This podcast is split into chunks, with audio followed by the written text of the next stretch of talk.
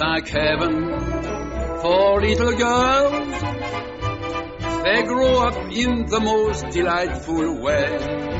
Bueno, pues ya estamos de regreso, ha llegado Katy Mikailova y nos vamos a sumergir en la moda. Muy buenas noches, Katy. Buenas noches. ¿De qué vamos a hablar hoy?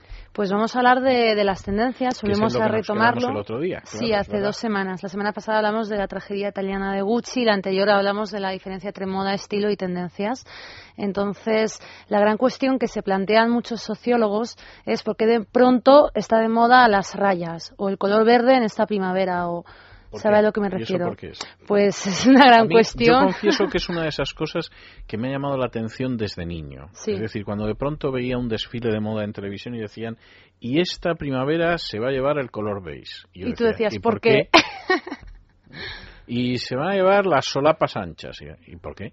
O sea, no, además no conseguía encontrarle una razón porque uno piensa, pues no sé, porque va a llover más ¿Y, qué más da ir con solapas anchas que con solapas estrechas? ¿no? Sí, sí, no, pero los sociólogos, sociólogos tampoco le encuentran una, una respuesta muy clara, ¿no? Porque sí que es verdad que dentro de, de este panorama, digamos que hay varios actores, cuatro en concreto. O sea, están por un lado los diseñadores o las empresas, que es lo que usted decía, que tras un desfile decían, pues tal diseñador propone esto y esto está de moda, ¿no? Paralelamente están los medios de comunicación, que en este caso hablamos de revistas de moda mayoritariamente. Luego está el público, que es al final el que consume y el que lo lleva, etcétera. E incluso me atrevería a decir como cuarto actor, pues los celebrities o líderes de opinión, ¿no? Entonces, ¿quién pone de moda algo? ¿Cómo crecen o nacen esas tendencias? Pues hay cuatro modelos que voy a resumir. El primero, que es el que usted ha dicho, que es el modelo tradicional, es decir, el diseñador crea y presenta en un desfile un, un estilo, una tendencia concreta, los medios de comunicación. que eso es lo que va a haber. Sí, lo que pasa es que, claro, antiguamente digamos que era como más estricto porque había una oferta mucho más limitada. Ahora, cuando la oferta es tan, tan amplia, es muy, muy difícil que lo siga, ¿no? Pero sí que es cierto que aunque haya mucha oferta, es curioso porque esta primavera estoy viendo muchas rayas, ¿no? Y se ven los escaparates de Mango, de Zara y de otras firmas, ¿no? Me deja usted pasmado. Entonces, al final, yo de hecho hace poco me compré unos pantalones de rayas negro y blanca, ¿no? Y, me da hasta un poco de coraje a ponérmelo porque sales a la calle y ves a muchas mujeres con esos pantalones. Bueno, eso, Aunque no sean de la misma marca, pero... Ya es otro segundo pensamiento que me deja descolocado. O sea, pero primero, yo nunca me he comprado ropa pensando si se iba a llevar. Es más, ignoro lo que se va a llevar.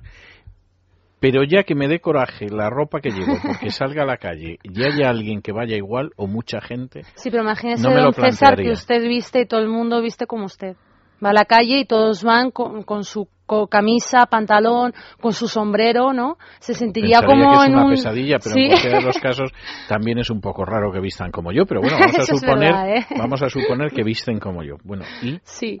No, pero bueno, es un poco desagradable porque porque a fin de cuentas, digamos No cabe duda que usted sufre, o sea, no se lo voy a Hombre, tanto como sufrimiento no, pero uno debe defender su estilo, su, su personalidad, si al final todos vestimos de la misma forma, es como en el cómo consigue usted, cómo consigue usted respetar la tendencia y al mismo tiempo evitar que la gente vaya vestida como usted. Es decir, si se va a llevar el verde botella, esa primavera, por ejemplo, y usted va con verde botella siguiendo la tendencia, ¿por qué le sorprende que la calle esté llena de señoritas vestidas de verde botella? Bueno, ¿y quién le ha dicho que yo sigo la tendencia? No, no, es un ah, decir, es, un decir, es un decir. Claro. No, lo, que hay que hacer es no... Lo de las rayas sí.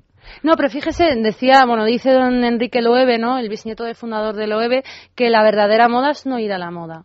¿no? Entonces yo es verdad que no es por eso yo mismo, estar pero a la moda entonces, sin saberlo además, fíjate. Pero cuando ve que algo eh, abunda entre la sociedad, pues directamente yo dejo de, de, utilizarlo. Pero bueno, bien, ese es el primer modelo tradicional como, como veíamos. El segundo modelo podría ser el modelo impuesto o entre comillas manipulado, que es aquel que mediante un spameo mediático se difunde una tendencia, ¿no? Que viene a ser casi lo mismo que lo anterior. ¿Ha dicho usted mediante un qué mediático? Spameo, spam esto, se lo tengo yo que preguntar a doña Sagrario, porque es la primera vez que lo oigo. ¿Pero no sabe qué significa? No, explíquemelo, se lo ruego, porque lo del spameo es la primera vez que lo oigo. Pero usted sabe que es la publicidad spam, aquella que aparece a modo de pantallazo en, en su ordenador o en su pantalla de ordenador y que molesta, ¿no? Procuro evitarla, sí. Pues sé que hay un anti-spam. Hmm. Sí, también.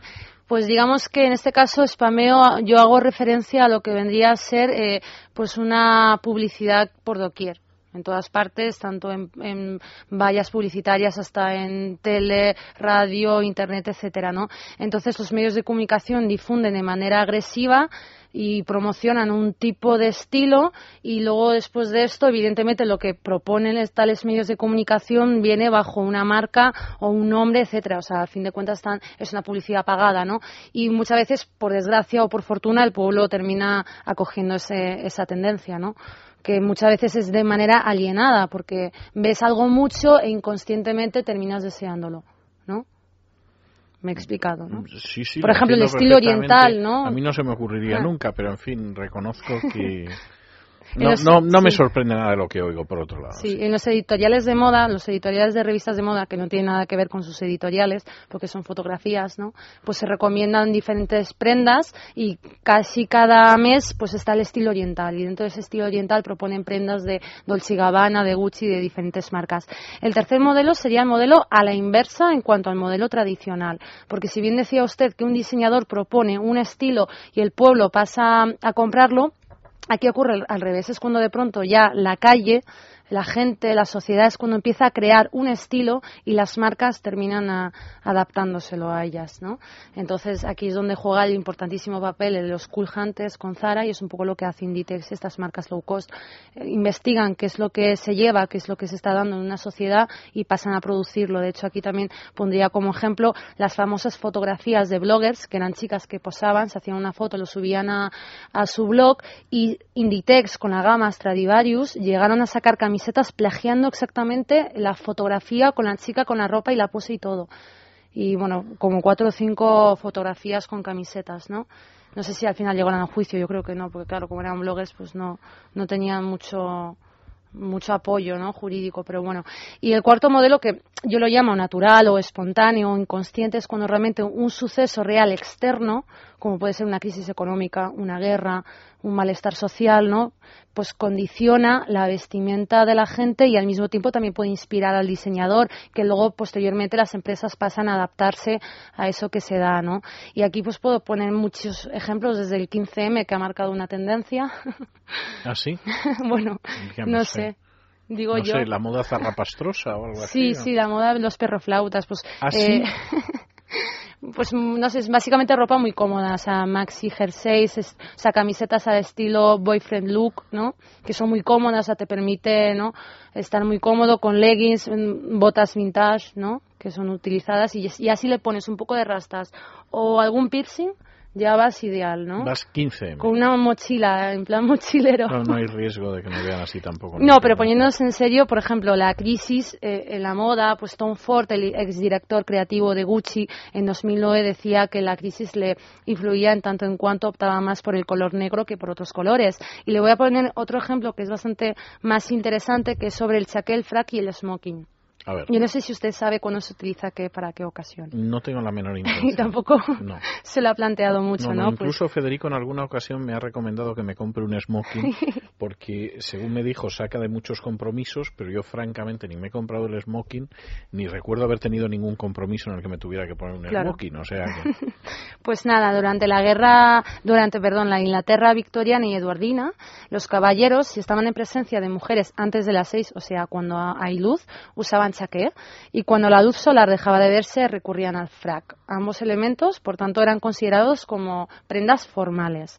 La longitud tanto del frac como del chaqué llegan hasta las rodillas. Y el smoking, sin embargo, se considera una prenda semiformal y se empleaba cuando los hombres estaban solos sin presencia de la mujer. ¿Qué pasa? Pues que después de la... Bueno, y además tengo que decir que el traje de chaqueta era totalmente informal, cosa que hoy en día no ocurre, porque el traje de chaqueta es lo más formal.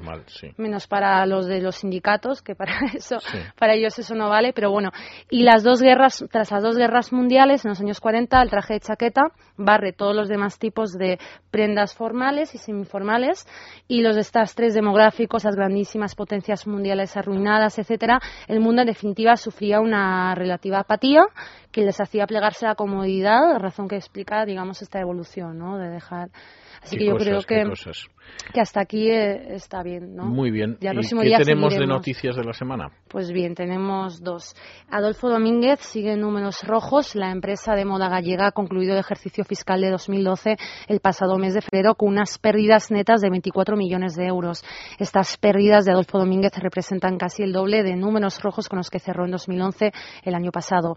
Según la compañía de moda gallega, estas pérdidas se deben a la gestión del estocaje, así como a la subida del IVA, como explicaron fuentes de Adolfo Domínguez a la Comisión Nacional de Mercado de Valores. Sin embargo, hay que destacar que las ventas internacionales de Adolfo Domínguez han cerrado el ejercicio fiscal de 2012 con un aumento de ventas del 13,8%. Un caso contrario, aunque también incomparable, es el de la empresa ASOS, cuya venta se hace por Internet. Así, ASOS concluye el primer trimestre de 2013 con un crecimiento del 33% de sus ventas. Además, esta empresa de venta online está cerrando su entrada en países como Rusia y China. La empresa británica ASOS opera mercados como Inglaterra, Estados Unidos, Australia, Alemania, Francia, Italia y también España, en donde está teniendo muy buena acogida. Y si quieres saber más sobre ese arancel que ha impuesto la Unión Europea a Estados Unidos, para las exportaciones que encarece la venta de los vaqueros americanos. En Europa ya pueden leer la noticia en mi blog Vísteme de Pisa del semanario Gente. Dicho esto, don César, me despido. Hasta la próxima semana. Hasta la semana que viene. Muy bien, y nosotros hacemos una pausa y ha llegado doña Ana Sánchez de la Nieta y nos vamos al cine.